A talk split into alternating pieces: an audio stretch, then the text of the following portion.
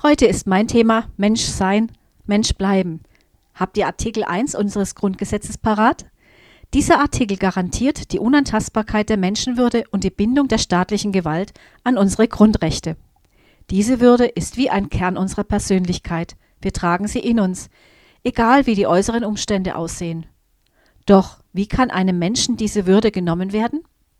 Im Hochsicherheitsgefängnis für Männer, in dem ich ein Praktikum absolvierte, lernte ich, dass jeder Gefangene einen Kern Würde in sich trägt. Jetzt kann man natürlich sagen, dass ein Gefängnis wenig Würdevolles in sich birgt. Doch es sind nicht die äußeren Umstände, die jemandem Würde geben, sondern der Umgang miteinander. Wenn ich einem Gefangenen gegenüber saß, hatte ich immer die Wahl, seine Taten zu sehen oder den Menschen mit seiner Geschichte und seiner momentanen Situation.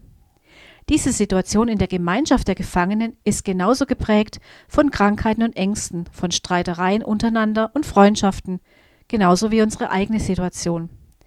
Wenn ich das jetzt auf den Leib Christi insgesamt übertrage, dann verleiht nicht eine Gemeinde, Gemeinschaft oder Kirche eine Würde, sondern das Miteinander der einzelnen Glieder untereinander.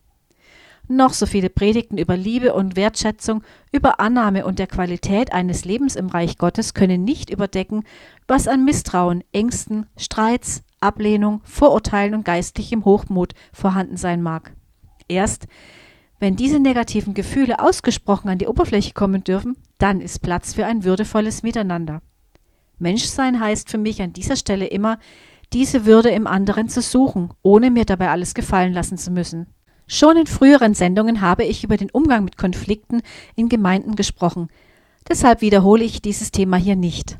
Aber Konflikte zu lösen, anstatt sie unter eine starre Decke befohlener Nächstenliebe zu verbannen, entspricht der Weisung aus dem Philipperbrief. In dessen zweiten Kapitel können wir lesen, Tut nichts aus Eigennutz oder um eitler Ehre willen, sondern in Demut achte einer den anderen höher als sich selbst. Warum nur verschweigen wir Konflikte? Ist das menschenwürdig? Ist das zielführend? Mit diesen drei Fragen gehe ich in eine kleine musikalische Pause.